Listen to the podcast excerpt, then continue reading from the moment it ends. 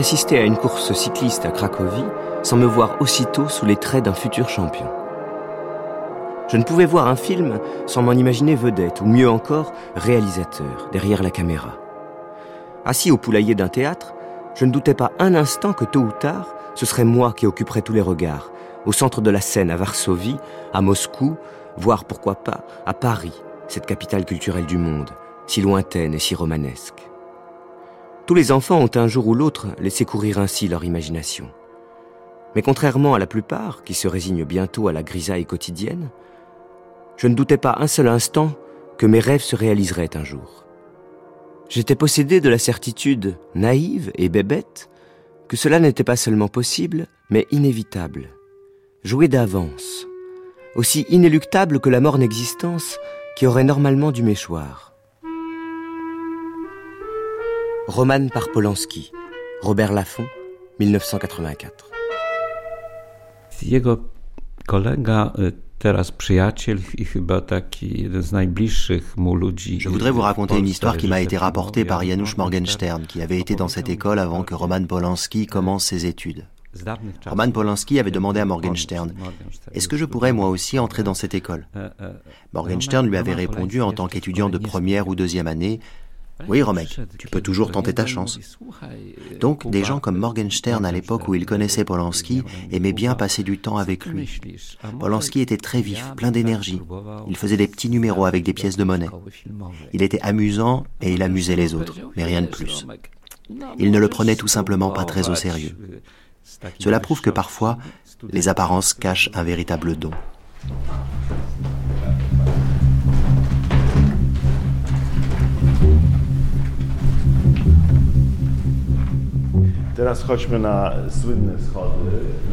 Nous allons euh, voir ce célèbre escalier.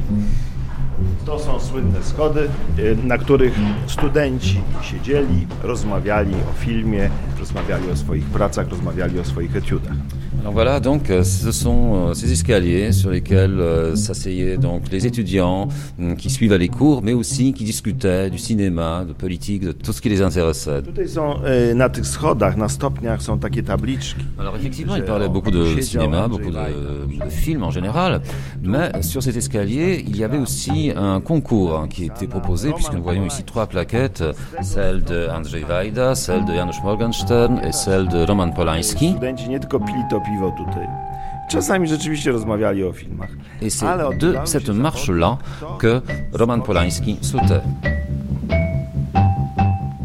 Et donc il y avait donc une sorte de concours qui, de, de quelle marche arriverait justement à sauter euh, jusqu'en bas. Alors c'était lui le plus fort, euh, si on comprend bien. I on tak mówi, bo Polański zawsze mówi, że on, ma coś takiego, że chce być zawsze najlepszy. Alors comme vous le savez, Roman Polanski est quelqu'un qui toujours voulait être le premier, le number one.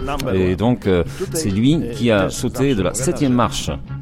Studenci próbowali obecnie też zobaczyć, jak to się skacze. To... On doit dire que les étudiants aujourd'hui euh, ont essayé aussi de refaire, disons, ce concours, mais comme d'après ce que j'ai vu, c'est seulement du quatrième, enfin niveau, disons, quatrième marche hein, qu'ils arrivent à sauter. Niveau Wajda. Miło, Wajda.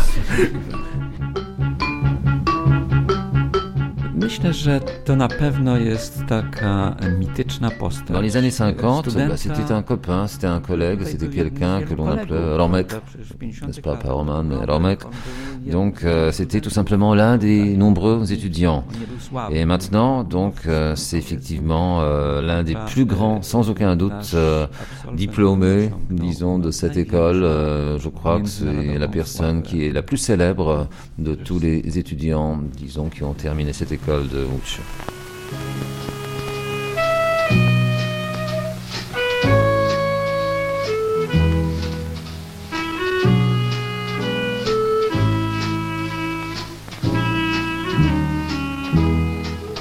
Roman Polanski et les origines, à la recherche des influences polonaises dans l'œuvre de Roman Polanski.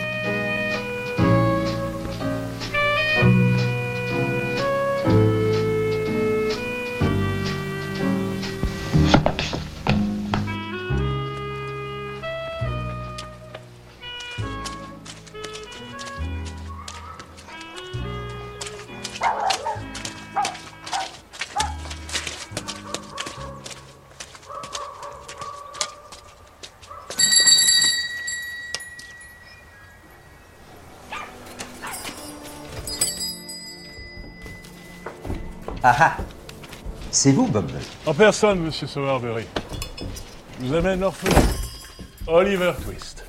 Oh C'est ça l'orphelin alors. Oliver Twist? Comment un orphelin peut-il avoir un nom? Redressez la tête un instant que je puisse saisir votre profil. Oui, voilà un nez et un menton d'Herberville. Peut-être un peu plus épais, mais c'est bien ça.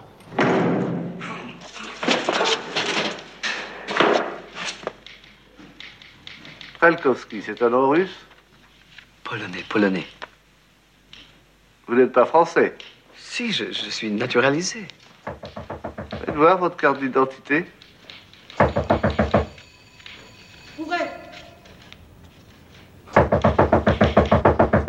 Ouvrez immédiatement cette porte ou j'appelle la police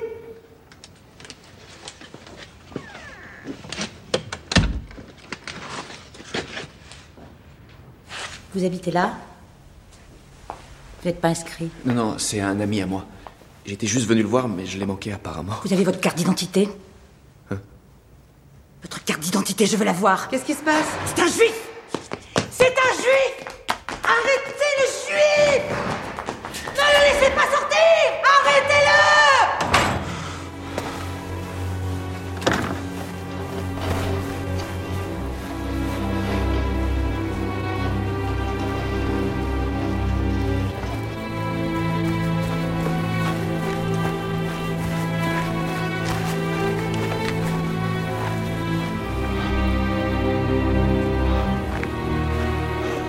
la naissance donc, de Polanski en 1933, euh, Polanski s'appelle donc Raymond Liebling.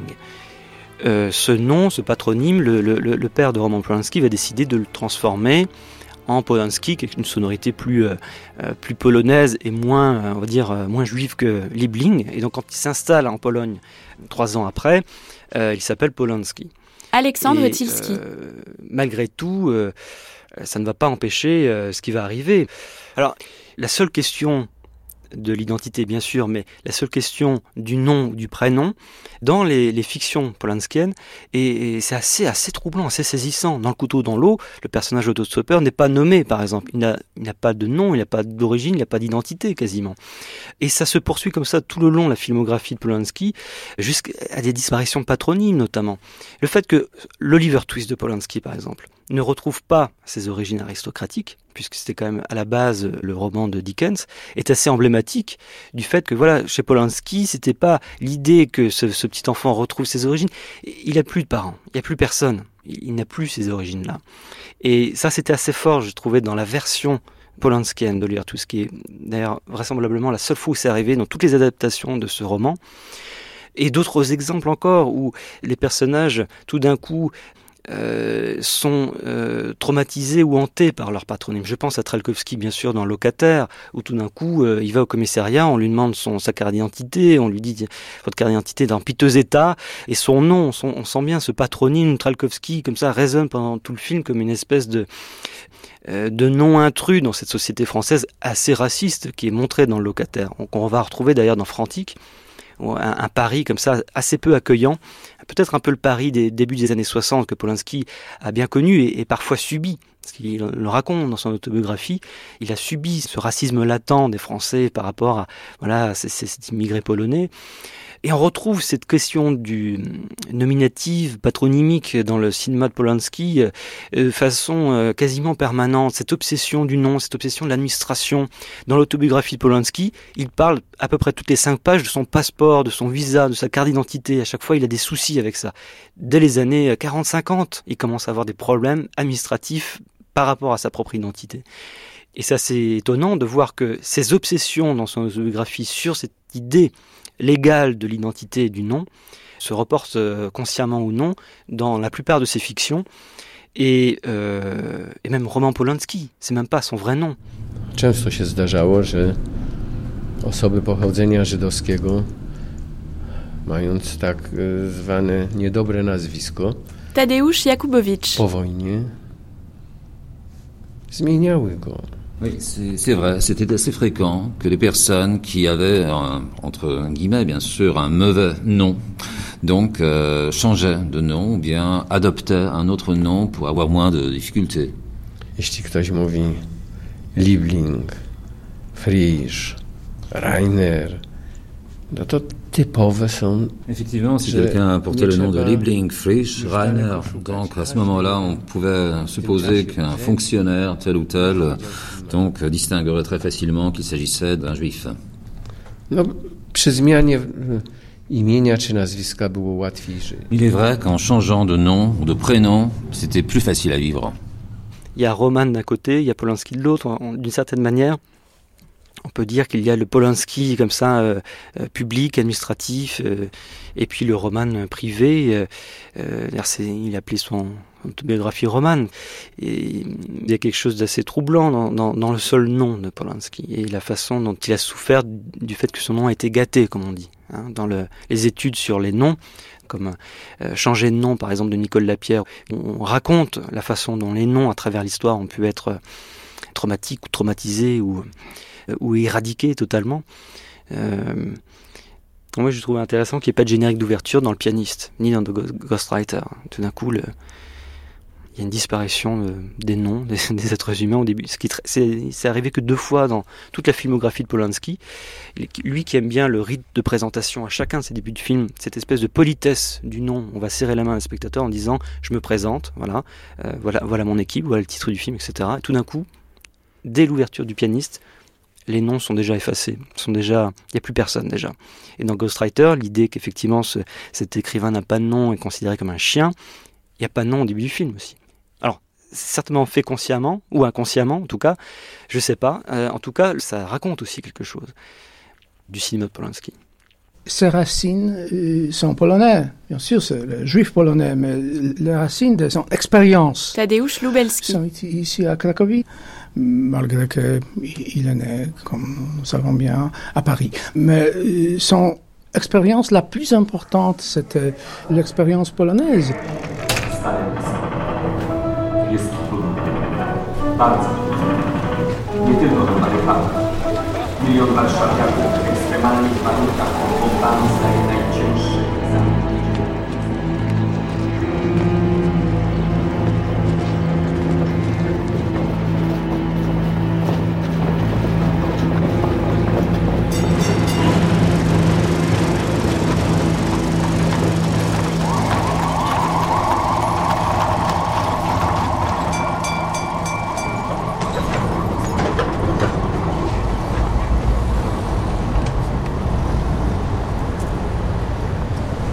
traverser le quartier, l'ancien quartier juif de Kazimierz, c'est-à-dire ce quartier qui a été, vous êtes partie de la ville qui a été créée encore par le roi Casimir et où une très forte euh, communauté juive s'est implantée. C'était l'une des plus fortes, des plus importantes communautés juives euh, en Europe et peut-être euh, aussi dans, le monde entier en fait. Oscar Hedemann. Et donc après 1498, lorsqu'il y a eu les, les événements bien connus d'Espagne, du Portugal, il y a eu une nouvelle vague de juifs qui sont arrivés en Pologne. Et donc jusqu'avant la guerre, c'est-à-dire jusqu'en 39-38, en tout cas, il y avait à peu près 80 000 juifs qui habitaient dans cette partie-là. Donc nous allons passer jusqu'au quartier de Kazimierz. Ensuite, traverser la Vistule et nous irons jusqu'à Podgorze, là où se trouvait le terrain de l'ancien ghetto, celui qui a été créé en 1941.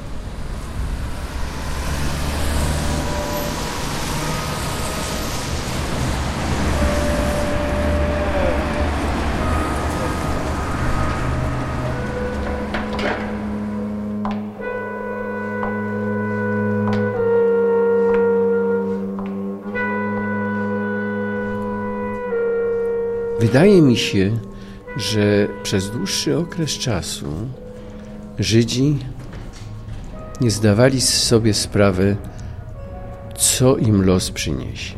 Tadeusz Jakubowicz. Natomiast już kiedy już doszło do tego Pendant très très longtemps, les Juifs qui habitaient ici ne se rendaient pas du tout compte de ce qui les attendait, quel serait leur sort. Lorsque les gens ont commencé à être donc transférés et lorsqu'il y a eu donc ces, massacres qui sont intervenus, qui ont eu lieu ici et d'ailleurs euh, Monsieur Yakubovitch faisait partie de ces gens qui se sont retrouvés dans un seul lieu où ils ont été tous regroupés. C'est seulement à ce moment-là que la communauté juive s'est rendue compte euh, qu'elle est devenue consciente de ce qui les attendait. Ben, c'était déjà beaucoup trop tard.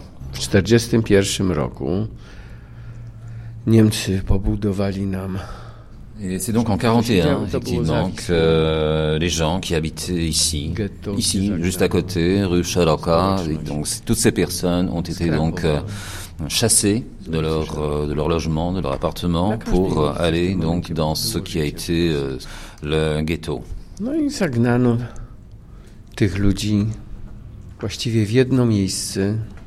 Biedacy szli et donc euh, ces, ces gens-là donc partaient avec ce qu'ils avaient, euh, disons, euh, sous les mains. Et ce qu'ils prenaient, c'était des chaises, c'était des tables, mais non pas pour avoir de tels objets, pour les garder, mais pour avoir des, des choses qu'ils pouvaient brûler, pour faire du feu, pour avoir de, de la chaleur. Ja o tym mówię jako podgórzanin, gdzie urodziłem się tam. Donc j'en parle en tant que personne qui est née dans, dans le quartier de Podgórze.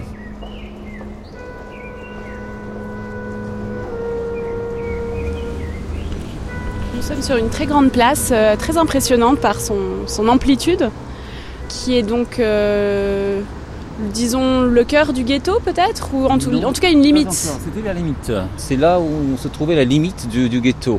On est tout près en fait de, de l'une des quatre portes qui menaient au ghetto. En face de nous, il y a l'église Saint-Joseph qui a été construite euh, je sais pas, en 1900-1915 à peu près, qui n'a pas beaucoup changé euh, d'aspect depuis ce temps-là. Et nous sommes sur euh, cette partie qui constituait l'enceinte, le, mur du ghetto.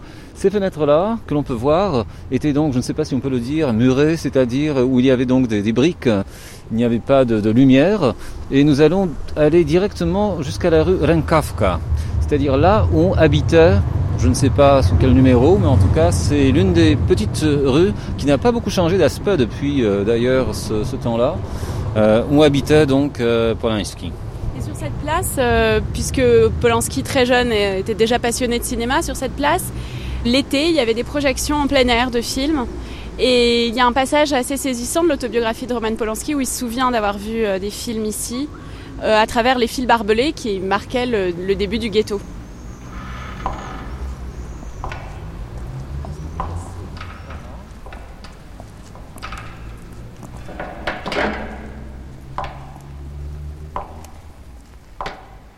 souvent euh, bien gardé de faire euh, des films trop proches de l'autoportrait ou l'autobiographie. C'est-à-dire pour cette raison qu'il a préféré parler du ghetto de Varsovie plutôt que du ghetto de Cracovie dans le pianiste. Cela étant, évidemment, on peut difficilement, en tant que spectateur ou spectatrice, voir les films de Polanski euh, sans voir, par exemple, dans une scène comme euh, la scène de campagne d'Oliver Twist, cette campagne d'Europe centrale qui a sauvé Polanski. Alexandre Tilski. Il est difficile, évidemment, de se dire que le fait qu'il y ait si peu d'enfants aussi dans les films de Polanski, euh, il a fallu attendre quasi Oliver Twist, c'est-à-dire vraiment euh, dans les années 2000 pour que Polanski mette en scène des enfants dans ses films, parce que dans les années 60, c'est un cinéma qui est où les rares enfants qui apparaissent euh, soit meurent à, à, leur naissance comme Nantes, soit se prennent des baffes, ou soit sont subtilisés par le diable dans Rosemary's Baby, ou soit ne sont pas du tout représenté dans les films. Par exemple, je pense à Répulsion, je pense à Couteau dans l'eau, il y a beaucoup de films de Polanski où il n'y a pas d'enfants parce que peut-être quelque part il y a cette idée qu'il dépeint un monde qui est privé de, de cette idée peut-être de l'enfance ou de, ou de l'avenir ou de l'espoir, j'en sais rien. En tout cas, c'est assez frappant euh, de voir que c'est un cinéma d'enfants perdus quelque part.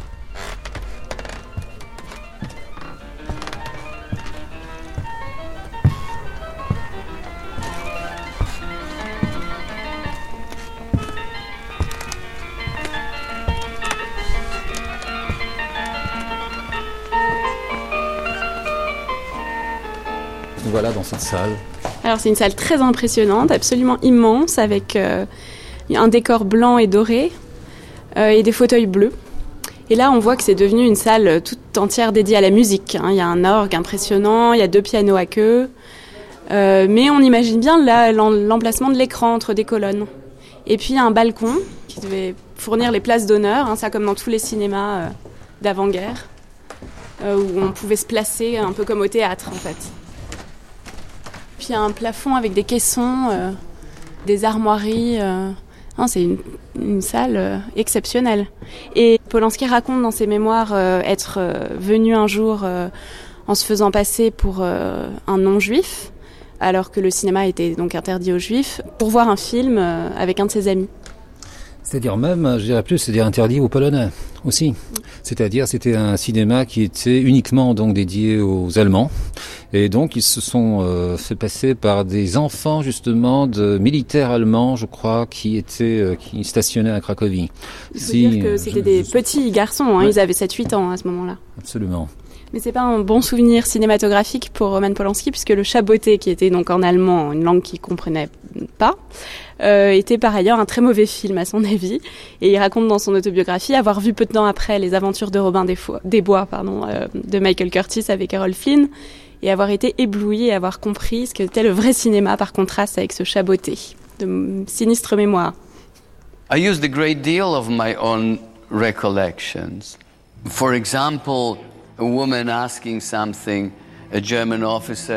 Roman Polanski, 2003.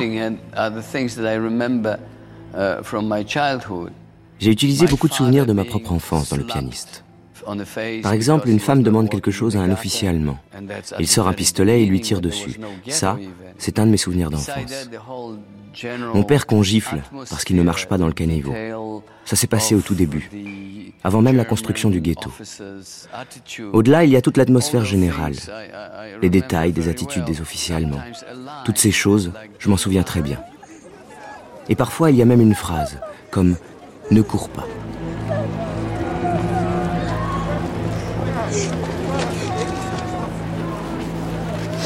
Qu'est-ce que tu lis? Si vous nous piquez, ne saignons-nous pas Si vous nous chatouillez, ne rions-nous pas Si vous nous empoisonnez, ne mourrons-nous pas Si vous nous outragez, ne nous vengerons-nous pas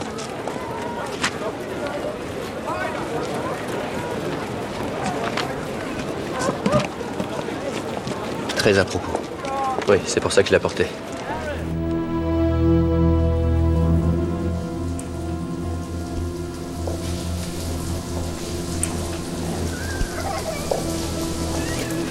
Sur la colline du Vavel et son château. Et ce sont les débuts en fait de, la ville, les débuts aussi de l'État polonais. Et donc euh, pendant des siècles, il y a eu une histoire assez mouvementée, disons, c'est-à-dire notamment au XVIIe siècle, le château a été euh, détruit par les Suédois, c'est ce que l'on appelle le déluge. Oscar Et la période qui nous intéresse le plus, c'est-à-dire la période de l'occupation allemande, c'est-à-dire à partir de 39 jusqu'en 45, c'était donc la résidence du gouverneur Hans Frank. Alors euh, c'est ici que la mère de Roman Polanski, euh, Boula, euh, qui était russe en fait, que le, père de Polanski avait rencontré et épousé à Paris. Et c'est ici qu'elle a travaillé comme femme de ménage donc des quartiers allemands pendant la durée de la guerre où elle, était vivante puisqu'elle a été déportée en 1943. Et donc pendant deux ans à peu près, elle a fait des allers-retours entre le ghetto et et le château de Vavel pour venir travailler, ce qui lui permettait d'avoir un permis de sortie du ghetto qui était évidemment une chose précieuse et qui a sauvé plus d'une fois la vie euh, au petit Roman Polanski.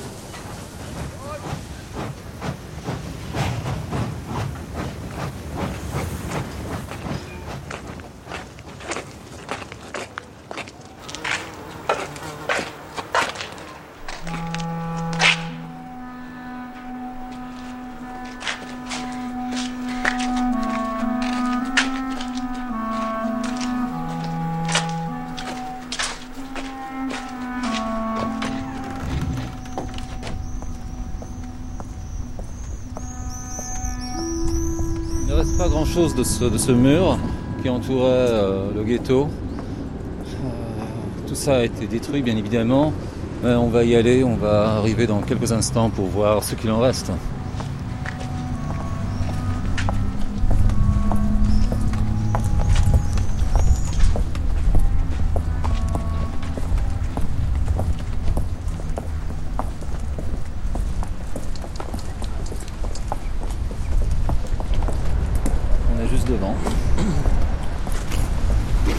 Voici devant ce fragment de mur euh, du ghetto. Et là, c'est la première fois euh, dans toute notre visite que nous voyons une plaque. Alors, qu'est-ce qu'elle dit, cette plaque? Tu ginęli, cierpieli, tu żyli, cierpieli i ginęli z rąk hitlerowskich oprawców. Stąd wiodła ich ostatnia droga do obozów zagłady. Fragment murów getta żydowskiego 1941-1943. Alors c'est là que vivait, souffrait et trouvait la mort, euh, tué par des Itériens, par les nazis. Et c'est de là qu'ils partaient pour leur dernière route, leur dernier chemin dans les camps d'extermination, dans les camps de, la mort. Et c'est donc euh, un fragment des murs du ghetto juif 1941-1943.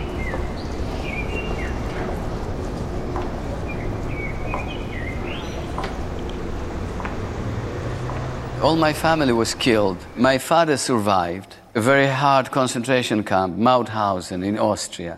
Toute ma famille a été tuée. Mon père a survécu à un camp de concentration très dur, Mauthausen, en Autriche. J'ai très peu parlé avec mon père de cette époque, et quand il nous arrivait d'aborder le sujet, j'ai compris que ce qui lui donnait de la force, c'était son désir de me voir, sa conscience d'avoir un enfant au dehors.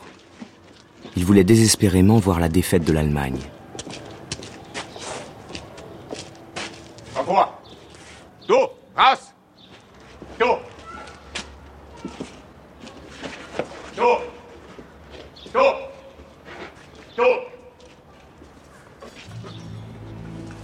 Il y a un passage très beau dans le pianiste où, tout d'un coup le personnage d'Adrien Brody dit à sa sœur j'aurais aimé mieux te connaître. Et tout d'un coup il y a un rayon de lumière, etc. Il y a des moments comme ça où on sent que Polanski, avec beaucoup d'émotion, raconte quelque chose de sa famille de façon assez, assez discrète comme ça, mais, mais, mais très belle. Je trouve que c'est un très beau, un très beau moment dans le film.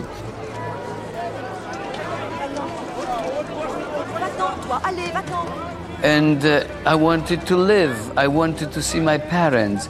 Among all possible type of suffering, the greatest was the separation from, from the parents. I think for the child, this is the, the saddest and most, most tragic, I would say, thing. Et je voulais vivre. Je voulais voir mes parents. De toutes les sortes de souffrances possibles, la pire était la séparation de mes parents. Je pense que pour un enfant, c'est la chose la plus triste et je dirais la plus tragique. Le manque de confort, la faim, tout ça, c'est absolument secondaire. Mais l'envie de voir mon père s'avancer vers moi dans la neige, c'est ça qui était triste. Et le désir de retrouver ma mère, qui avait été prise la première.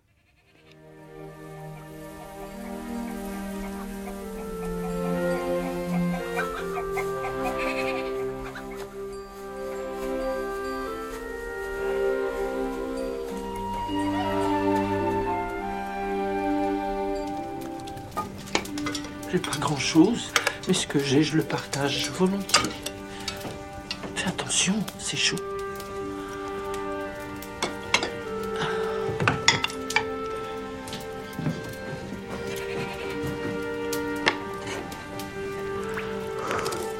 Fait un tel coup de te voir là. Les yeux sont plus ce qu'ils étaient. Un court instant, il m'a semblé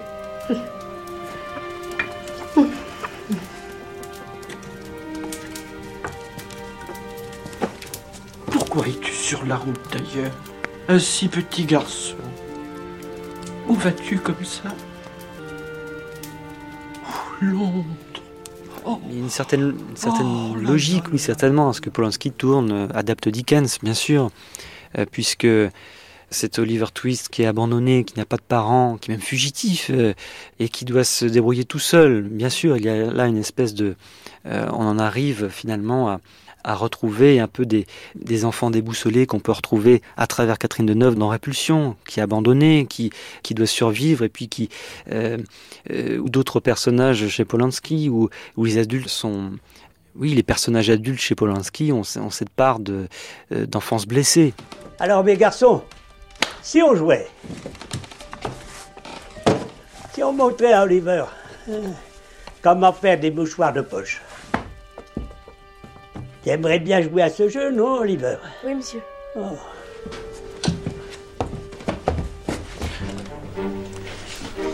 Oliver Twist, c'est un film qui est vraiment à l'image de Dickens, qui est, et puis avec le... Hervé Deluse. Euh, ça qui était surprenant, ce regard de Roman, qui a un peu le même regard que Dickens, comme un enfant qui regarde le monde, quoi, qui est, et c'est ça qui est, qui est, fabuleux dans Dickens, quoi, c'est toujours excitant à lire parce qu'on retombe toujours dans le monde de l'enfance. On est vraiment dans le monde de l'enfance. C'est, c'est écrit par un enfant.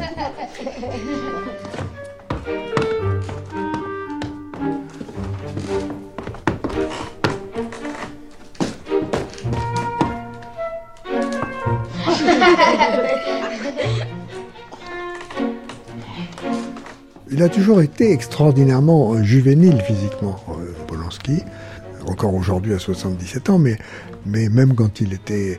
Il a toujours été gamin, et d'ailleurs euh, gamin physiquement et gamin intellectuellement, parce que Polanski c'est un farceur. Gilles Jacob. C'est quelqu'un qui peut pas s'empêcher de, pour montrer à quel point il ne se prend pas au sérieux, en fait c'est pas vrai, il fait des farces il est agile, il est agile intellectuellement, et ça va très vite. Hein. Vous avez intérêt à, parler vite ou, à faire des phrases brèves parce qu'il répond avant que la phrase soit finie. Je raconte dans mon livre que Polanski, il est arrivé à Cannes le premier jour et on marchait dans le couloir pour se rendre d'un lieu à l'autre. Il éteignait systématiquement toutes les lumières. Et alors, ça crée des alarmes. Tout le palais est en ébullition, ça déclenche les pompiers, euh, la police arrive, on est cerné, il y a presque des mitrailleuses. Non, non, il le fait quand même, parce que ça l'amuse. C'est le, côté farceur dont on parlait, il ne peut pas s'empêcher, c'est-à-dire qu'il est resté très très malicieux. C'est aussi une façon de, de, repousser la mort aussi.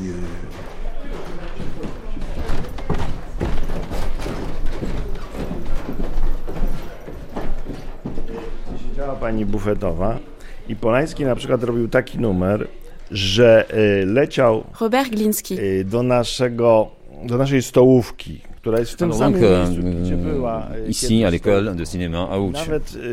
À l'époque où il y avait un bar ici, euh, Polanski faisait aussi une, chose assez, assez intéressante, c'est-à-dire il allait dans, une, dans la cantine, la cantine qui se trouve au même lieu qu'auparavant, que dans le passé, au, temps justement des études de, de Polanski, où l'on sert toujours les mêmes, euh, les mêmes plats, d'ailleurs pas très recherchés, c'est-à-dire une soupe euh, aux tomates et enfin une côtelette justement de porc, donc des choses de ce type. Ale Polański opowiadał tu kiedyś nam, że taki Alors l'une des blagues, une des plaisanteries qu'avait fait Polanski, donc c'est qu'il avait, il était donc allé jusqu'à la cantine, il avait pris une sorte de, une sorte de gelée, euh, il en avait pris plein la bouche, et ensuite il est arrivé ici en courant, et il a carrément craché enfin toute cette gelée sur justement donc la poitrine d'une femme qui se trouvait ici au bar. Donc euh, une plaisanterie euh, de ce genre. Kisiel był czerwony. Przypominał krew. Cette gelée était de couleur rouge qui ressemblait à du sang. E, czyli już za czasów studenckich pewne motywy z filmów Donc on pourrait dire que déjà à cette époque-là, il y avait certains éléments, certains éléments que l'on retrouve dans ce film, et donc ces éléments qui fonctionnaient, qui existaient déjà, enfin qu'il avait mis en scène en quelque sorte, disons ici à l'école du cinéma.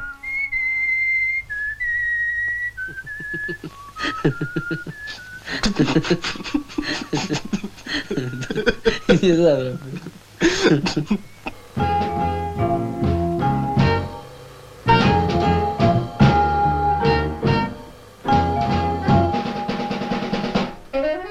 Wykłady, wszystkie zajęcia i tutaj spali, mieszkali, jedli, wszystko. Léon Kelch. Il y avait très peu d'étudiants à cette époque-là, donc euh, euh, les étudiants suivaient les cours ici, ils regardaient les films ici, mais ils habitaient aussi ici. Ils mangeaient, donc c'était carrément euh, très très peu d'étudiants, mais ils se retrouvaient justement ici, tous ensemble. I na, i na tych schodach odbywały się wykłady. Et dans cet escalier, ou sur cet escalier, il y avait donc les cours qui étaient administrés, qui étaient euh, to znaczy présentés. Tak, studenci siedzieli tu na schodach, a profesor stał przed Donc les étudiants étaient sur les marches de, de cet escalier et le prof était en bas, donc c'est de là-bas qu'il qu faisait le cours. Jak studenci mieli wolny czas, to na tych schodach toczyło się życie towarzyskie, ale nie tylko, bo również. Toute la vie, disons, de, de l'école se concentrait sur cet escalier, c'est-à-dire en dehors des cours, c'est là-bas qu'avaient lieu toutes les discussions, tous les débats intellectuels et autres aussi. I jeżeli ktoś, kto się interesuje historią filmu, Lorsqu'on parle de l'histoire du cinéma, il faut savoir qu'il y a deux escaliers vraiment importants dans l'histoire. Celui du euh, cuirassier et les escaliers de l'école de cinéma à Ouch. C'était le moment spécial dans l'histoire de la culture quand le jeune Jean doué, et plein de vivacité, créatif, choisissait d'être euh, cinéaste, choisissez ce métier. Tadeusz Lubelski. Aujourd'hui, les gens comme ça deviennent euh, bancaires, euh, politiciens, euh, journalistes. On peut faire euh, divers métiers. Dans ce moment, en Pologne, le cinéma, hum, c'était le métier un peu spécial où on pouvait faire plus que dans les autres. Faire le cinéma, c'était un peu à la place de faire la politique. Ah ben, c'était une école magnifique, le cinéma polonais des années 50-60. C'est probablement la plus grande époque. euh, Gilles Jacob. Vous savez, on dit toujours, par exemple, le cinéma italien des années 70, où il y avait 15 génies qui étaient opérationnels en même temps. Après, on le paye, hein, parce que ensuite, euh, quand ils disparaissent, euh, c'est très rude pour la cinématographie concernée. Et la Pologne, à l'époque, avait une dizaine d'immenses cinéastes, de Wajda à Haas, à Kavalerovics, euh, bien entendu Polanski. Il y avait vraiment euh, en exercice des, très grands metteurs en scène avec des très grands films qui ont du reste été dans les festivals internationaux, ont été primés, sont sortis. C'est la grande époque du cinéma polonais.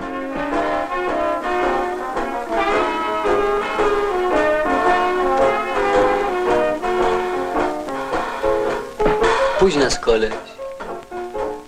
A macie koledzy zaproszenia? No to bez zaproszenia wpuszczę. Nie.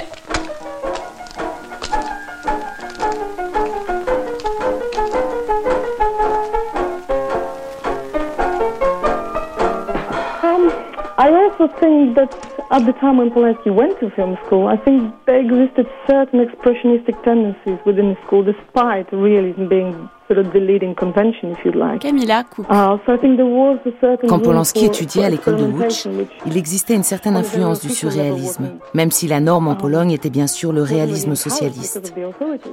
Il y avait un espace pour l'expérimentation, que les autorités n'encourageaient pas évidemment, mais qui existait tout de même à l'école. Polanski a bien tiré parti de ce décalage.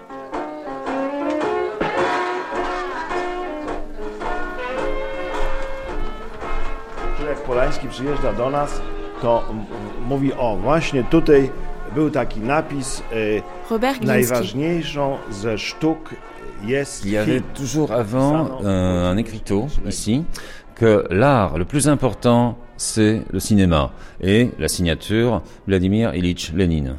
Ponieważ on studiował w latach 50., to ten napis y, tutaj był. Teraz niestety nie ma. Myślę, alors że je pense que les étudiants auraient pu quand même euh, savoir au moins, disons qu'il y avait un tel écriteau et que justement le cinéma c'est l'art le plus important, mais euh, disons euh, cela a été donc enlevé et là maintenant nous voyons donc euh, les personnes qui ont obtenu donc le doctorat honoris causa de cette école. Z drugiej strony, to może jest zaskakujące, w szkole nie było cenzury politycznej. Andrzej Bednarek. Ja rozmawiałem z wieloma kolegami, którzy studiowali tutaj. Deuxième chose qui, qu'il faut signaler, c'est que, chose étonnante, c'est que ici à l'école, il n'y avait pas de censure en politique. Et j'en ai discuté longuement avec beaucoup de personnes qui ont fait des études ici, notamment avec Kieślowski. Et toutes ces personnes euh, disent et confirment que euh, cette école, c'était une sorte d'île, une sorte de lieu, en, en quelque sorte, à part sur cet océan, disons, politique. To była również konsekwencja tego, że studenci byli étudiants qui étaient vraiment des, des gens adultes et qui étaient des gens raisonnables, c'est-à-dire des personnes aussi qui se rendaient compte et qui étaient tout à fait conscientes qu'il n'était pas possible de faire une critique ouverte du système. Ale w ten sposób powstało coś, co było takim metaforycznym sposobem opowiadania o współczesności. Grâce à cette attitude, à cette approche, il a été possible d'aborder la réalité sous une forme, disons, de métaphore, c'est-à-dire de, de ne pas dire, de ne pas présenter les choses clairement, directement, mais à travers cette métaphore ou ces métaphores. And then again, Two Men with a Wardrobe. For me, was always very reminiscent Prenez le film Deux hommes et une armoire. Il m'a toujours rappelé Los Olvivados de Buñuel, à cause de cet objet, l'armoire, qui est un véritable symbole de l'altérité. Ces deux hommes sont exclus de partout.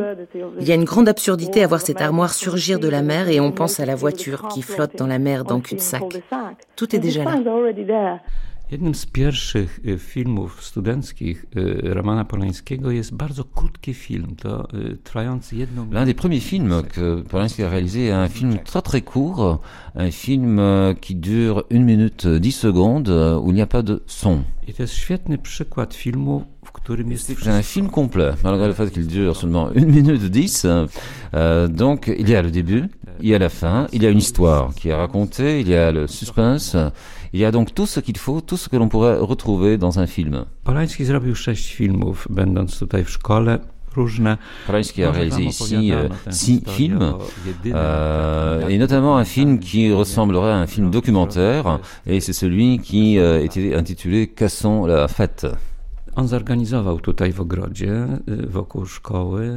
Il avait organisé donc cette fête, cette soirée euh, avec des danses, mais en même temps il avait demandé à des, enfin pas des voyous, mais en tout cas des gens, disons, de, de enfin si on peut le dire, je pense, euh, donc de, de la ville, de venir et de casser justement la fête.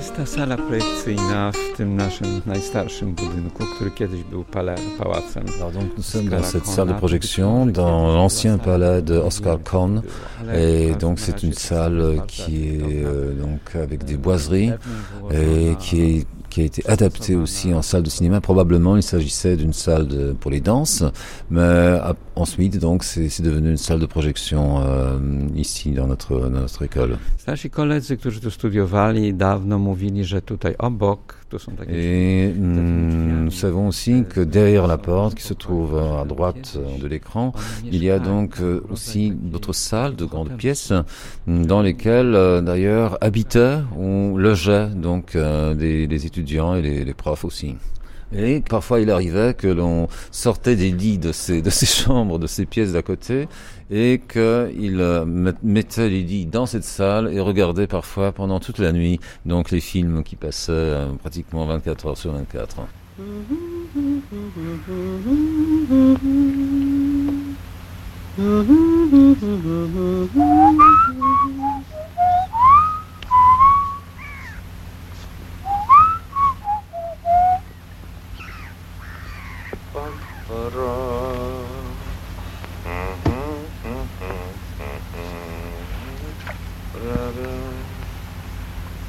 Baran.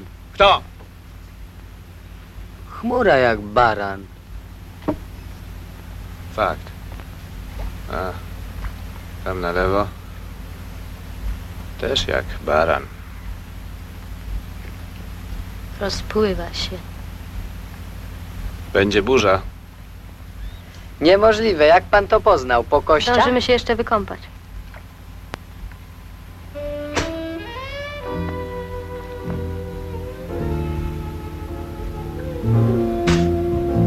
Przecież my w ogóle nie płyniemy. Wiatr zdechł.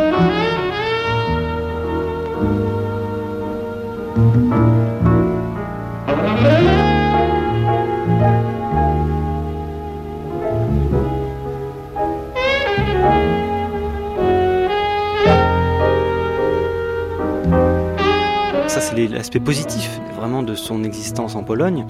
L'apprentissage du théâtre, euh, un petit peu de la radio aussi, mais ça, ça a été déterminant ju- jusque dans ses pièces de théâtre. Euh, Après, on sent bien que avoir découvert le théâtre en Pologne lui a permis d'être euh, cet acteur de théâtre dans les années 70-80, d'être ce metteur en scène d'opéra et de théâtre, pareil, dans les années 70, 80, 90 et même 2000 Alexandre Tilski. L'impact sur Polanski euh, des beaux-arts, qui, euh, de son propre aveu, et qui lui ont permis d'aimer les choses euh, euh, belles, d'aimer les choses soignées, etc.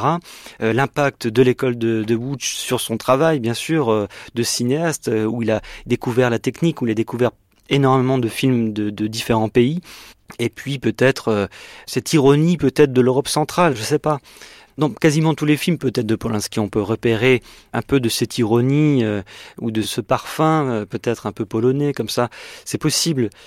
lorsque je vois The Ghostwriter, par exemple, et que je vois ce, ce visage d'Eli Wallace, dans la séquence où il interprète ce, vieil homme, voilà comme ça, euh, et ce visage polonais justement de Eli Wallach. Je me dis voilà, il y a de, la part de Polanski, consciemment ou non, une espèce comme ça de fantôme de la Pologne quasiment, incarné dans ce seul visage de vieil homme. Euh, enfin, euh, ça c'est très beau. Il y a des moments comme ça dans, la filmographie de Polanski, on retrouve voilà comme ça comme des espèces de pas des résurgences, pas des fantômes, mais naturellement des moments de, de, retour comme ça, de Euh, d'essence. Euh.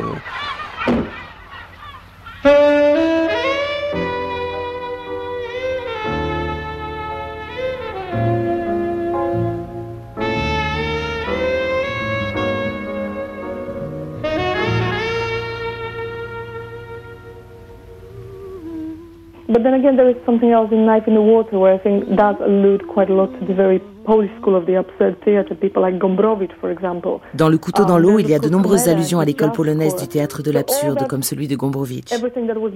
Il y a aussi la musique jazz de Komeda.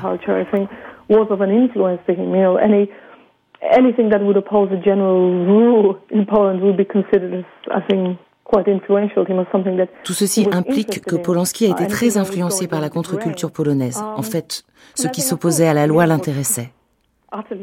Et tout ceci se rattache à son expérience d'enfant en Pologne.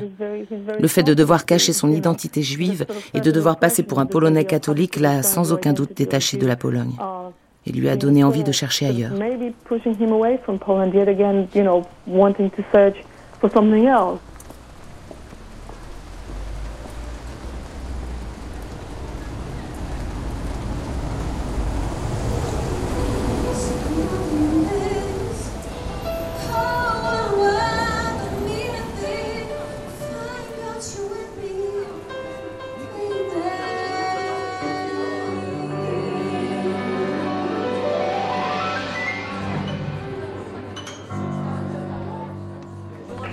Cinéma, l'ancien cinéma Apollo, maintenant c'est Lizard King. Donc une boîte de jazz, mais cela a gardé tout, le temps en fait, cette structure d'amphithéâtre. Et c'était une salle assez, assez grande hein, à l'époque, avec des balcons aussi. Et qui devait, euh, devait entrer à peu près 300, 350 personnes. Le jazz, c'était l'autre passion de Polanski quand il était plus, un peu plus âgé que que les années euh, qu'on évoque là où il allait au cinéma euh, pour échapper à l'angoisse de la guerre, mais il adorait le jazz et euh, dans l'après-guerre surtout, c'était quelque chose de clandestin et une vraie passion pour lui. C'est assez intéressant que cet endroit soit devenu justement un club de jazz.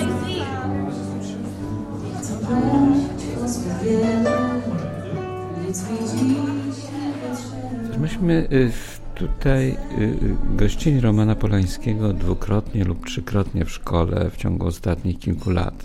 Andrzej Bednarek. To były zawsze bardzo takie ciepłe, Pendant ces quelques dernières années, Roman Polanski a rendu visite. Il, il est arrivé ici à deux ou trois reprises à l'école du cinéma. C'était toujours des, des visites euh, vraiment très chaleureuses, très émotionnelles, si on peut le dire ainsi, parce que on sentait que euh, Polanski aimait se retrouver ici, dans ce lieu où il avait passé euh, beaucoup de temps de, de sa jeunesse. Et je me souviens que c'était en 81, je pense, lorsque Polanski est venu ici. Il y avait un débat avec les, étudiants et notamment on parlait de, du film Tess. Et les étudiants lui avaient reproché que ce film était trop sentimental. C'est-à-dire, euh, les, les, étudiants lui reprochaient, mais comment tu peux faire des films euh, pendant lesquels les gens euh, pleurent? I wówczas Polański, dotąd taki dość spokojny, wstał. Jusqu'à ce moment-là, Polanski était assez calme. À un certain moment, il s'est irrité. Il a enlevé sa veste. Il a dit, bah, écoutez, c'est pas si facile. Essayez de faire un film, essayez de leur, justement, faire comprendre hmm, telle ou telle chose, de sorte à ce qu'ils pleurent. Et je sais, je sais très bien que, que vous êtes conscient euh, et vous pensez que mon meilleur film, c'est euh, Cul de sac. Ben, il faut faire tout simplement d'autres films. Ce n'est pas euh, seulement euh, des films sur la métaphore de la vie et du monde. Donc il faut faire des films vraiment très très différents. Ja myślę, że z Polańskim y, y, było trochę podobnie jak y, ze Skolimowskim, z Żuławskim, czyli z tymi twórcami, którzy wyjechali w świat, zrobili karierę, czyli Il y a eu des, des metteurs en scène, des réalisateurs comme Skolimowski, comme Żuławski, comme Polanski qui sont partis euh, donc à l'étranger. Et donc, euh, d'une part, on devrait être très content qu'ils ont du succès, qu'ils font une carrière, mais en même temps, pourquoi sont-ils partis puisqu'ils ont quitté le meilleur des mondes possibles, le meilleur système euh, qui fonctionne, le système communiste. Donc, il y avait ce, ce décalage assez important. Ciekawe, że e, Skolimowski wrócił, wrócił. Ce qui est intéressant à voir, c'est que Skolimowski, Żuławski sont revenus en Pologne et Polanski, lui, il n'est pas revenu et il s'est éloigné peut-être le plus parmi ces cinéastes. Czyli jest człowiekiem z świata, ale niebywałe jest to, że mimo, że jest człowiekiem świata, że... Ce qui est aussi intéressant à dire ou à voir, je pense, c'est que lui, en tant que citoyen du monde, euh, donc, euh, il parle parfaitement polonais. Contrairement à des acteurs ou des actrices qui partent pour quelques mois à l'étranger et qui oublient on ne sait pas pourquoi, très rapidement donc la langue polonaise, alors que lui, il la maîtrise parfaitement, il parle un polonais impeccable. En Pologne, on, on lui a reproché à Polanski d'être cosmopolite déjà. C'est-à-dire d'avoir, euh, on ne savait pas déjà à l'époque euh, trop le, le, situer euh, d'un point de vue identitaire. Cette espèce de personnage né en France mais polonais, mais comme ça avec une vision déjà assez proche de l'Occident ou avec des rêves qui partent comme ça vers la France ou Londres ou les États-Unis déjà assez très tôt. Et puis euh, toutes, ces, toutes les périodes, euh, les couleurs, enfin les périodes de Polanski euh, en Pologne, la période du swinging London dans les années 60, la période hollywoodienne, la petite période italienne aussi au début des années 70. Euh, et ses œuvres qu'il a montées aussi en Allemagne, on oublie de le dire, mais il a, il a travaillé aussi en Allemagne, et puis la période, la longue période française. Tout ça crée effectivement certainement chez le grand public une espèce de, grand creuset où on, a eu souvent au fil des époques des témoignages où les, même les critiques euh, oubliés euh, ne connaissaient pas réellement la nationalité administrative, on va dire, de Polanski, parce qu'il y a eu toutes ces expériences internationales et parce que lui-même, peut-être dans l'art polanskien, il y a cette idée de, on, va rassembler euh, pas toutes les cultures du monde, mais pas loin. Il y a beaucoup de chez Polanski comme ça de, de confrontations, même chez les personnages où, où, des, où des Françaises ou des Belges vont euh, parler avec des Anglais ou des Américains. Je pense à, à Cul-de-sac ou à Répulsion, comme ça, les, les nationalités, l'intérieur même des fictions de Polanski euh, se mélangent et s'affrontent.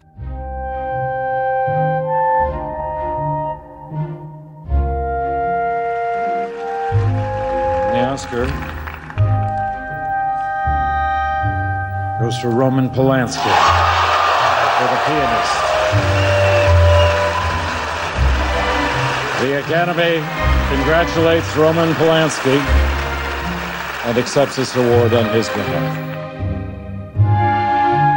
La manière dont il a reçu cet Oscar est tout de même peu banale parce que je veux dire, être dans une chambre d'hôtel, puisqu'il a assisté à la cérémonie des Oscars au Plaza Athénée, assis dans une chambre d'hôtel devant la télévision, et il a vu Harrison Ford ouvrir l'enveloppe, qui était son acteur dans Frantic, et qui ouvre l'enveloppe et qui dit euh, le vainqueur est Roman Polanski. Je veux dire, c'est c'est quelque part du Polanski aussi. C'est-à-dire Polanski est dans son hôtel. Euh, il, je pense que Bien sûr, il aurait préféré être là-bas, mais ça, ça, a dû lui faire plaisir aussi de le recevoir dans ces conditions, parce que c'est du cinéma dans le cinéma, quoi. C'est un truc dingue. Oui, ça rappelle cette scène dans The Ghostwriter où Pierce Brosnan euh, se regarde lui-même à la télévision. Voilà, c'est ça, c'est vrai, c'est vrai. Mm. Et sa vie, c'est un peu ça. Sa vie, c'est un peu ça. Alors, euh, je dois dire que, vous savez... Euh, un jour, je parlais du destin avec Jean-Luc Godard et il m'a dit le destin ne s'intéresse pas aux imbéciles. Ben, je crois que c'est vraiment le cas de Polanski. Et The Ghostwriter, c'est un peu ça aussi. C'est cette histoire, on est ballotté d'un pays à l'autre. Euh, le jeu sur les frontières est, toujours assez, difficile. Même quand on rentre chez, dans la maison d'édition au début de Ghostwriter, il y a cette idée qu'il y a déjà une douane même dans la maison d'édition. C'est-à-dire qu'il il nous dépeint un monde systématiquement où la frontière entre les espaces et, entre les humanités est souvent terrible parce que ça se base souvent sur le papier. Est-ce que vous êtes sans papier ou est-ce que vous êtes avec un papier Qu'est-ce que vous avez à prouver votre, votre identité, etc., sans arrêt avec la fouille des valises, etc. Moi, j'ai souvenir sur le tournage de Ghostwriter d'avoir eu les larmes aux yeux sur ce plan où le vigile fouille la valise, parce que Polanski l'a fait avec euh, énormément de minutie. Et ça durait une heure, deux heures pour faire juste ce plan de fouille de la valise. Et puis je me suis dit, il y a tellement là, non seulement l'essence de, ce qu'il veut dire dans le film, cette idée que l'être humain est sans arrêt comme ça, euh, harcelé, fouillé, euh, soupçonné, et puis de, un peu de l'existence même de Polanski qui a dû euh, subir justement ces, fouilles permanentes, identitaires, enfin ce soupçon permanent. moi j'étais très très ému à ce plan. Et ça c'est un moment de tournage que je suis pas prêt d'oublier. Proszę. Już nie mów, nie mów nic, nie mów nic. Już. nie mogę. No proszę, niech pani śpiewa. Nie dam rady, nie. No, to nie dostanie pani fantu. No dobrze. Już nie mów, nie mów nic, nie mów nic. Już nie patrz, nie patrz, tak pozwól iść. Zabrakło nam słów, księżyców i gwiazd. Czułości już nie ma w nas. Już nie kłam, nie kłam, tak nie proś mnie. C'était Roman Polanski et les origines, avec Hervé Deleuze, Gilles Jacob, Camilla Cook, Alain Sard, Alexandre Tilski, et en Pologne, Andrzej Bednarek, Christophe Gérat, Robert Glinski, Oskar Edeman, Tadeusz Jakubowicz et Léon Kelch. Doublage Victoria Herulin, Yannick Laurent et Thibaut Vincent pour la voix de Roman Polanski. Prise de son en Pologne, Pierre Quintard. Et en France, Sylvain Bourdet, Véronique Amiot, Yvan Turc, Jean Richard Dufour et Sébastien Royer. Mixage Éric Boisset.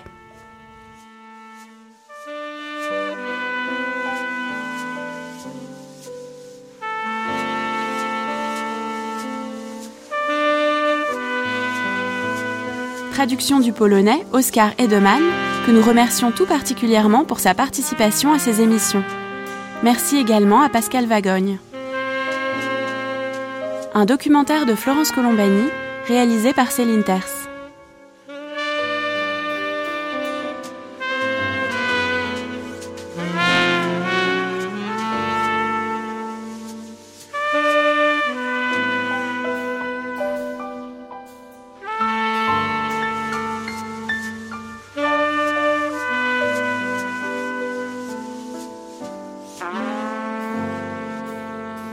De suite, Chinatown, évoqué par Alexandre Desplat, compositeur de musique de film et notamment de la bande originale du dernier Polanski, The Ghostwriter, et par Yannick Dehé, historien du cinéma, auteur notamment d'un dictionnaire du cinéma populaire aux éditions du Nouveau Monde.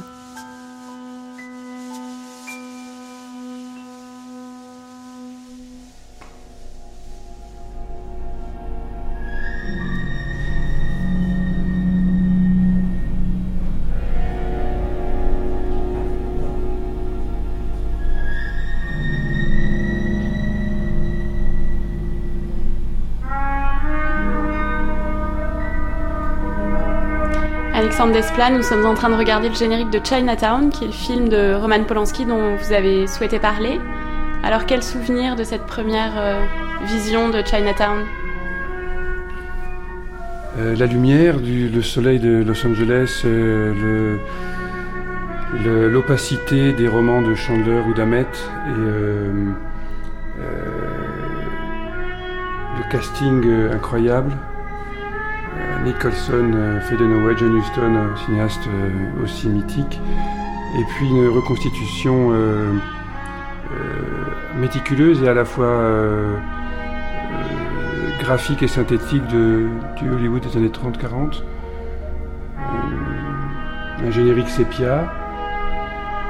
Et la musique de Jerry Goldsmith qui est une des plus belles musiques de, de films jamais écrites je pense. Parce qu'elle elle parvient à, unifier l'influence du jazz, donc de la musique euh, contemporaine américaine, contemporaine de l'histoire, à un orchestre symphonique, mais un orchestre qui a une, conception singulière, parce qu'il y a plusieurs pianos, plusieurs harpes. Et Jerry Goldsmith était un compositeur euh, très inventif, et voilà, dès cette introduction, euh, on entend une, on entend une, orchestration raffinée et, étrange. Donc c'est cette étrangeté qu'on va retrouver à travers tout le film.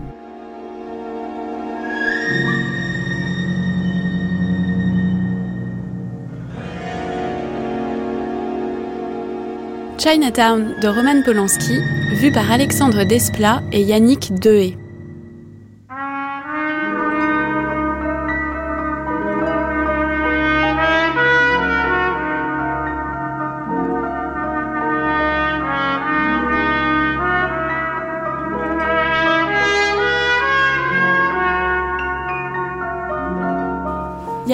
En regardant le début de Chinatown, on est en plein univers du film noir classique. On a tous les signaux, à la fois le générique rétro et, euh, cette introduction du personnage de Jack Nicholson, le détective privé. Effectivement, on voit tout de suite euh, camper le décor de ce que voulait faire à la fois le producteur Bob Evans et Roman Polanski et le scénariste euh, Robert Town, c'est-à-dire un hommage au grand film noir de la, de la grande époque, les années 30, les années 40 et le début, donc la première scène dans le bureau de ce détective privé, nous installe dans tous les codes du film noir. Le détective privé, euh, les enquêtes de divorce, euh, un rythme assez lent, un certain cynisme du personnage principal. Néanmoins, euh, Polanski n'a pas voulu faire un remake des films noirs des années 30-40. il dit d'ailleurs j'ai voulu faire un film des années 70 sur les années 30, l'Amérique des années 30. All right, Curly, enough's enough. You can't eat the Venetian blinds. I just had them installed on Wednesday.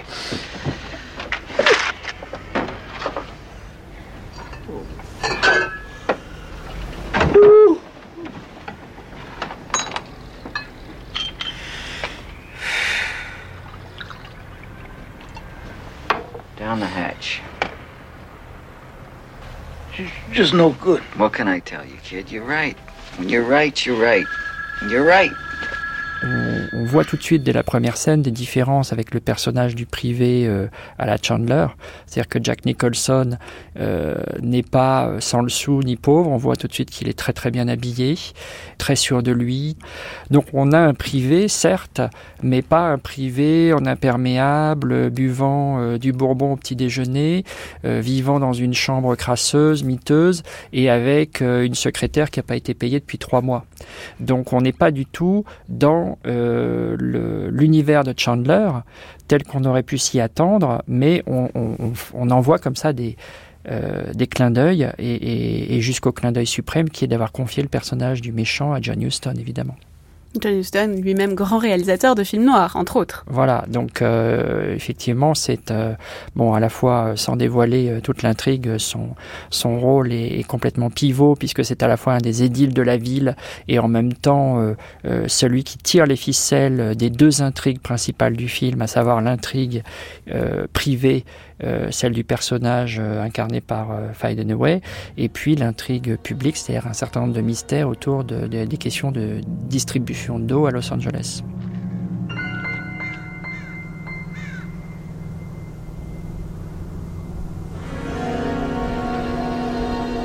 I don't blame myself. See, Mr. Gitz, most people never have to face the fact. the right time and the right place, they're capable of anything. Claude, take those glasses from me, will you?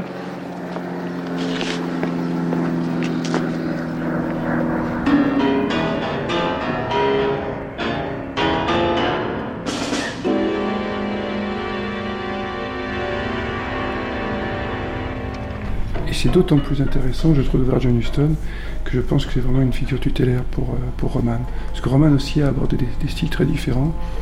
Et on retrouve toujours son style euh, cinématographique, son, élégance, son humour, son opacité, etc. Il faut ajouter sur cette histoire de John Huston que Jack Nicholson et John Huston étaient à l'époque dans la vie euh, liés, puisque euh, Jack Nicholson vivait avec Angelica Huston, la fille du réalisateur. Euh, et que là, il y a une certaine ironie polanskienne parce que ce rapport se retrouve dans le, dans le film. Oui, il y a une phrase très intéressante dans leur premier déjeuner commun. il lui dit à peu près, jeune homme, vous pensez que vous savez où vous mettez les pieds, mais vous n'en avez foutrement aucune idée. Les scènes de Chinatown qui m'impressionnent, ce sont les scènes où, la musique est quasi inexistante.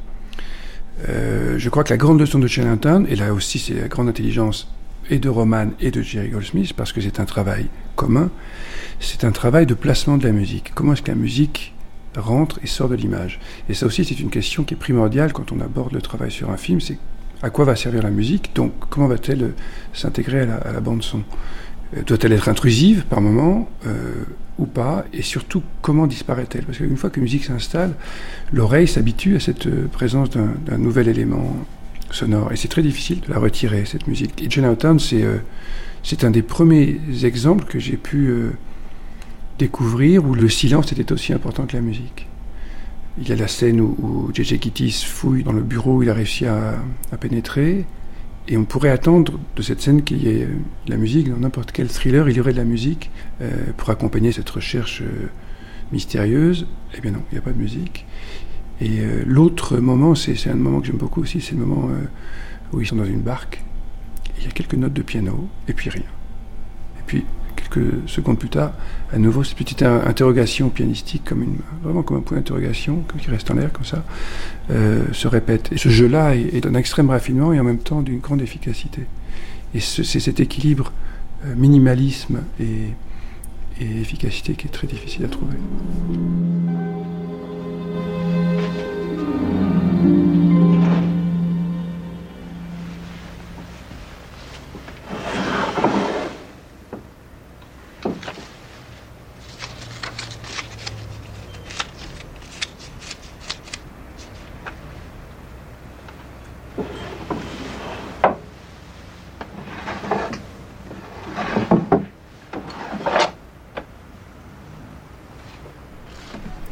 Qui est fabuleux avec les grands metteurs en scène comme Roman, c'est que la mise en scène se fait complètement oublier. Il n'y a rien de pire quand on remarque le, le, les mouvements de caméra, quand la caméra est vraiment euh, vaniteuse. Euh, chez Roman, jamais. Elle est toujours au service du récit. Et euh, voilà cette scène où, où J.J. Kittis, Jack Nicholson, fouille dans tous les tiroirs d'un bureau où il a réussi à s'introduire n'importe quel autre film, on aurait de la musique. Et là, c'est quand il a fini de fouiller dans les tiroirs et qu'il s'approche du plan qui est sur la table que pour la première fois la musique intervient. Donc elle a vraiment pris du temps. Roman a choisi que ce soit seulement au moment où il voit les plans sur la table faire entrer la musique. Elle est très minimale et c'est terminé. Voilà personnage rentre. Et comme elle est minimale, qu'elle est transparente et qu'elle est étrange dans l'orchestration, elle rentre et disparaît avec beaucoup de facilité. Ce sont des petits effets rythmiques comme ça. Avec ces grattements euh, qu'on retrouvera en écho un peu plus tard sur des grattements sur un, guiro. Ce sera une percussion.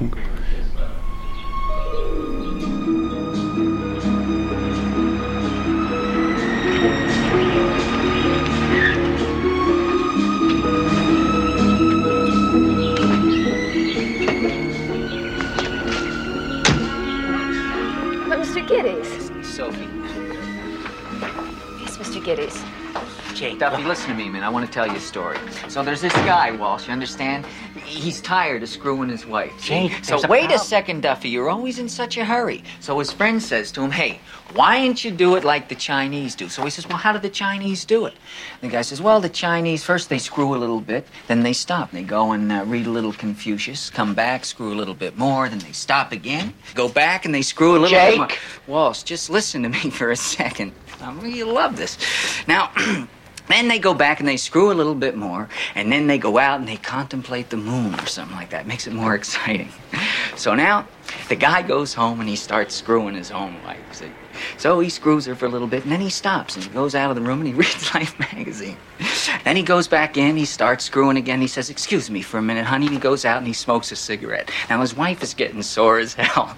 He comes back in the room, he starts screwing again. He gets up to start to leave again to go look at the moon. She looks at him and says, Hey, what's the matter with you? You're screwing just like a Chinaman. Jesus. that Barney.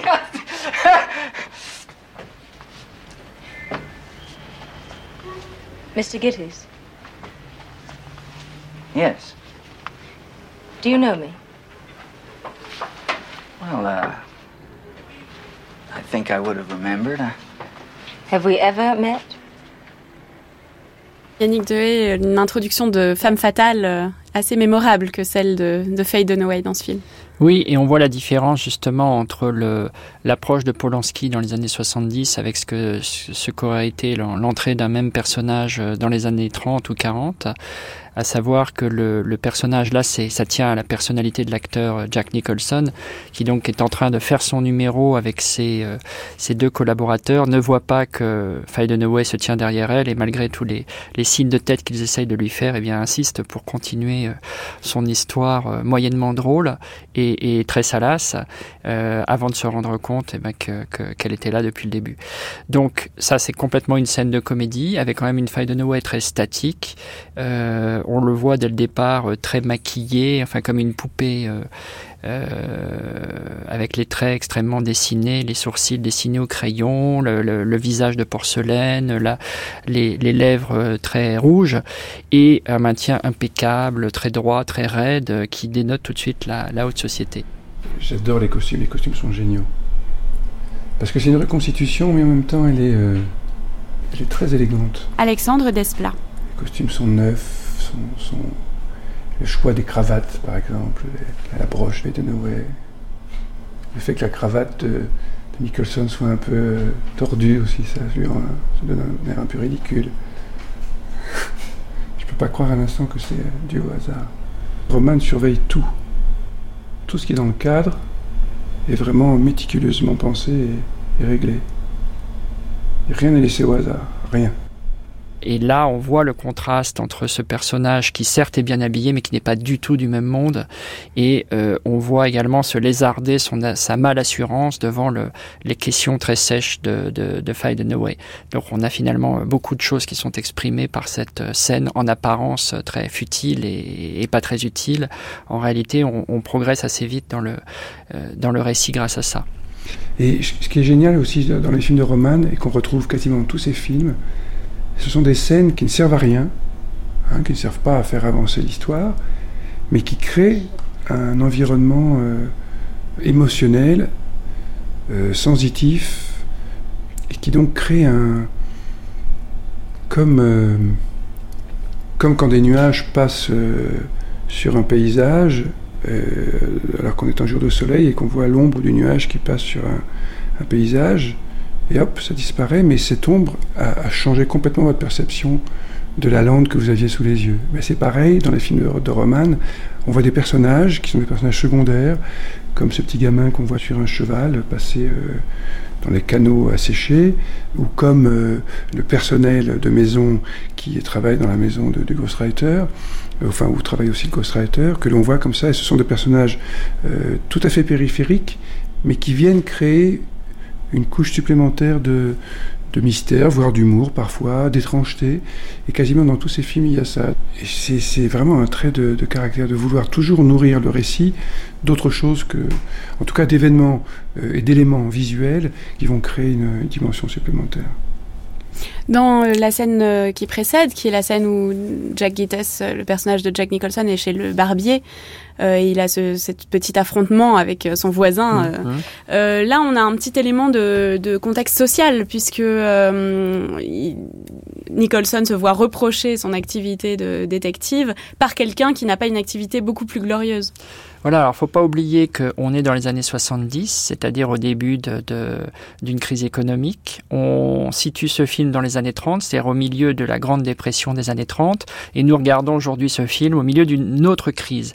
Et donc effectivement, euh, le personnage de Jack Gettis admet assez mal de se faire donner des leçons de morale par un banquier, euh, et c'est pour ça qu'il lui demande, et vous, combien de familles avez-vous expulsées ce mois-ci?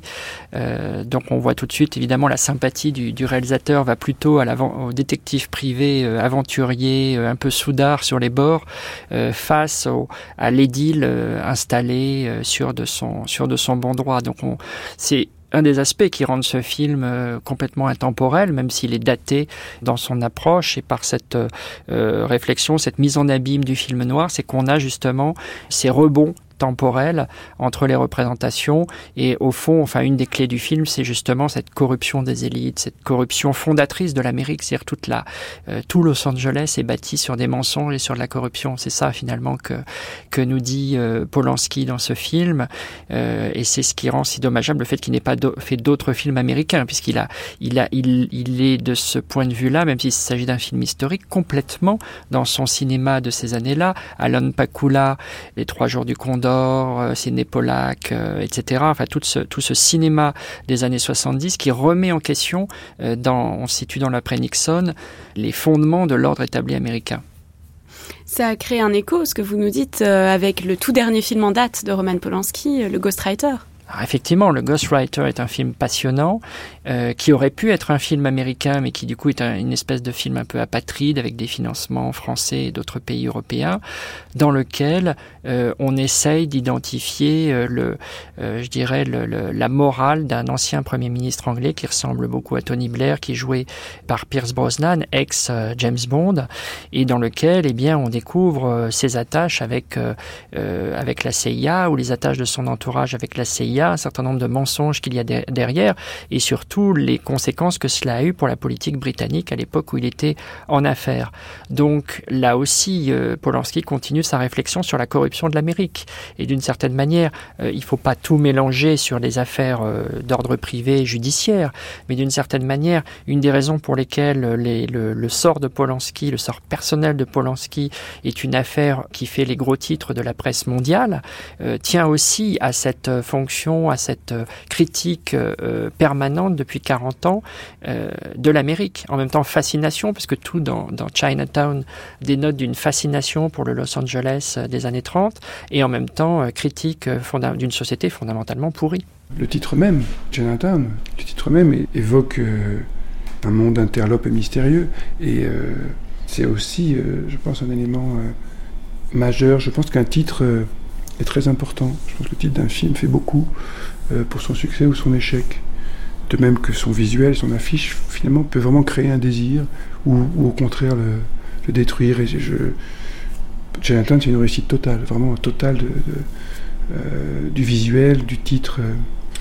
euh, parce que Chinatown évoque euh, un monde opaque, mystérieux, où les trafics les plus secrets sont présents. Et, il y a Chinatown à, à, San Francisco, il y a Chinatown quasiment dans toutes les grandes villes, à Toronto à New York bien sûr, et, ce sont des, endroits Toute l'astuce là, c'est que Chinatown, on n'y arrive que à la fin. Et oui, Chinatown n'est pas le centre du, du, film, évidemment. Ça va être euh, là que la scène finale se déroulera, mais, mais c'est tout. Et on sait que c'est dans le passé du personnage de Jack Nicholson, c'est un endroit où il a déjà souffert. Donc le titre euh, fait référence au passé du personnage. C'est une façon de convoquer un imaginaire. Euh. Voilà, et de convoquer un, un trauma.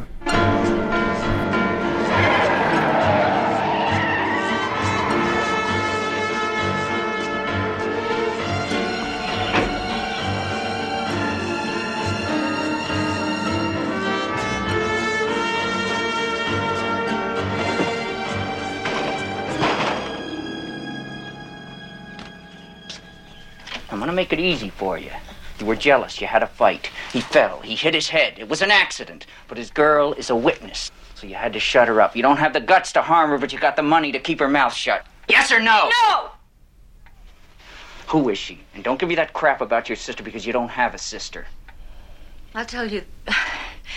I'll tell you the truth. Good. What's her name? Catherine. Catherine who? She's my daughter. I said I want the truth. She's my sister. She's my daughter. My sister, my daughter. I said I want the truth. She's my sister and my daughter. Oui, c'est sans doute la scène la plus fameuse et la réplique la plus fameuse du film. She's my sister and my daughter.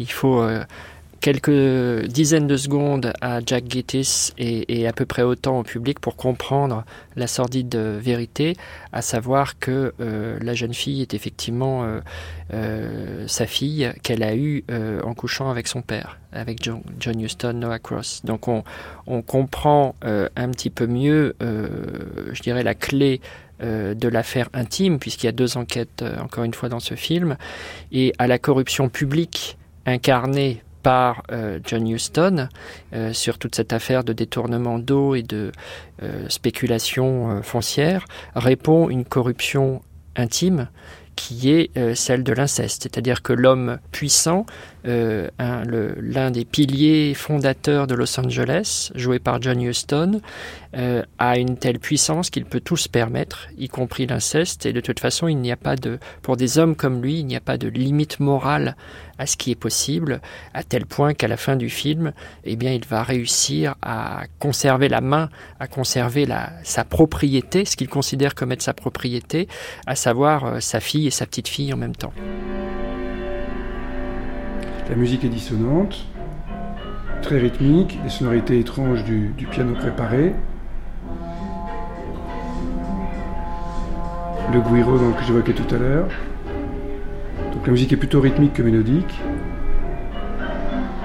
Avec les grandes phases mélodiques ou les grands thèmes à la trompette qu'on retrouvera un petit peu dans le même esprit dans LA Confidential, qui je pense d'ailleurs louchera vraiment vers Chinatown.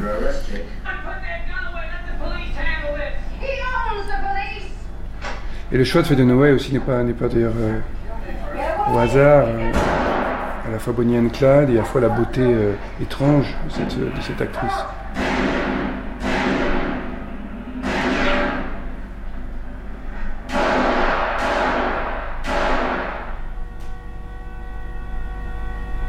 le fameux coup de klaxon quand fait de Noé s'écroule sur le, sur le volant.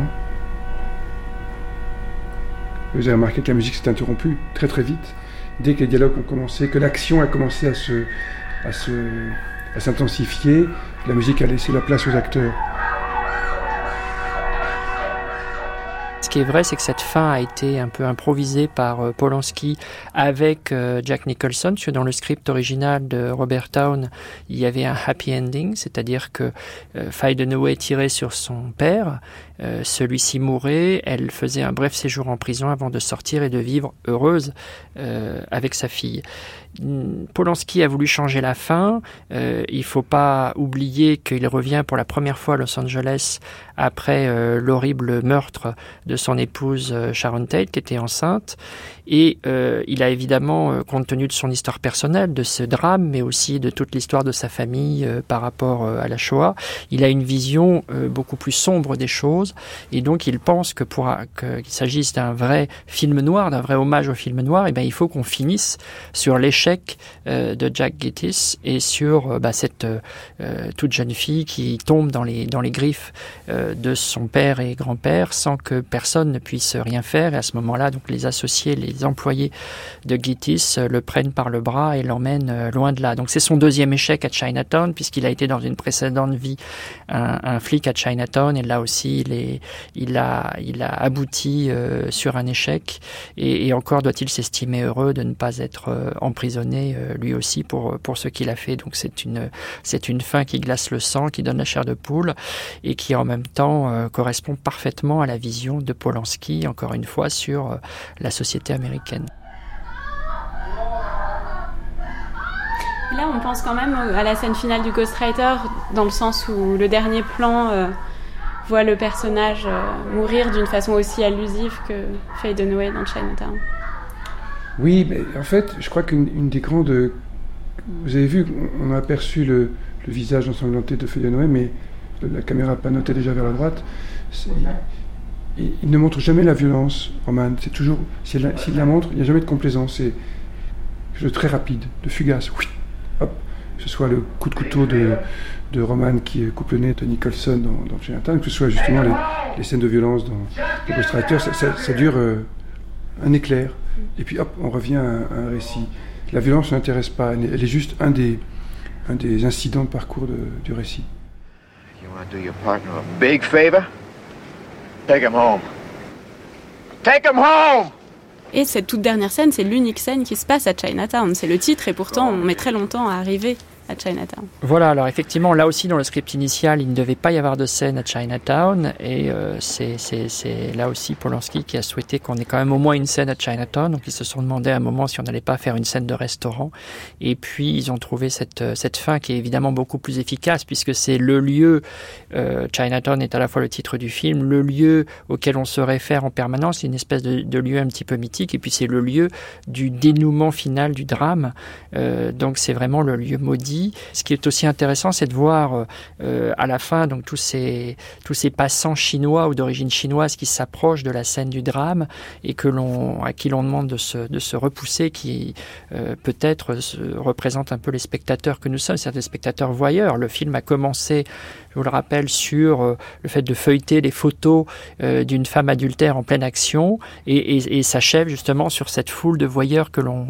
à qui l'on demande de se reculer, de s'écarter. Donc c'est aussi euh, évidemment un des thèmes du, du le voyeurisme, un des thèmes les plus forts chez Polanski. Je pense à Lune de Fiel, par exemple, et à bien d'autres. Euh, donc le locataire aussi. le locataire, on voit comment il arrive à, à, à, mêler à des genres et à des intrigues très très différentes ses propres obsessions. C'est ça qui, en, qui est la marque d'un grand réalisateur. Et voilà, retour du thème.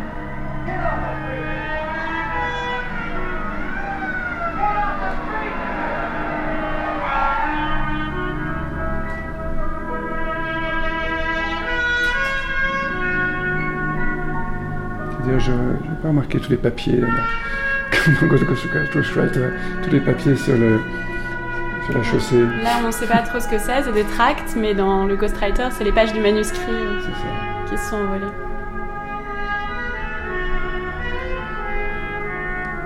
magnifique, élégance, classe totale. Et euh, j'adore comment il. Euh, le nom de son personnage, c'est Man with Knife, Roman Polanski. Gittis lui dit midget, hein, je crois qu'il lui dit à un moment. Et, euh, il s'est pas appelé midget sur le générique, mais Midget qui veut dire le nain. Le nain. Regardez la lumière, la beauté, l'éclairage. C'est une merveille.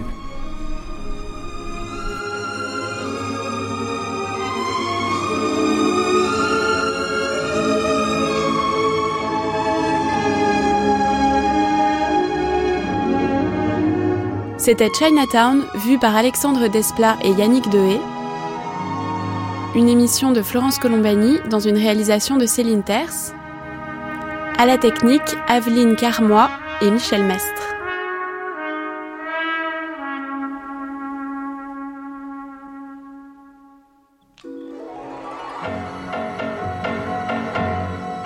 C'est sur cette musique de Jerry Goldsmith pour Chinatown que nous nous quittons à la fin de cette première matinée de notre grande traversée Roman Polanski, vous pouvez suivre toute cette semaine sur France Culture, le matin de 9h06 à midi et demi. Au programme demain, d'abord une heure d'archives qui nous conduira par-dessus le rideau de fer de Woods où Polanski a étudié, à Los Angeles où il se retrouve dans la deuxième moitié des années 60. Puis à 10h, place à la table ronde pour un débat intitulé Le cinéma de Roman Polanski, un cinéma de genre. Enfin, à 11h, un documentaire autour des grandes adaptations polanskiennes de Macbeth à Oliver Twist, Roman Polanski et la littérature. Et à midi, nous écouterons l'historien André Roche nous donner son point de vue sur Répulsion. Pour réécouter cette émission, rendez-vous sur la page de notre grande traversée Roman Polanski sur franceculture.com. À demain donc pour continuer notre exploration de la galaxie Polanski.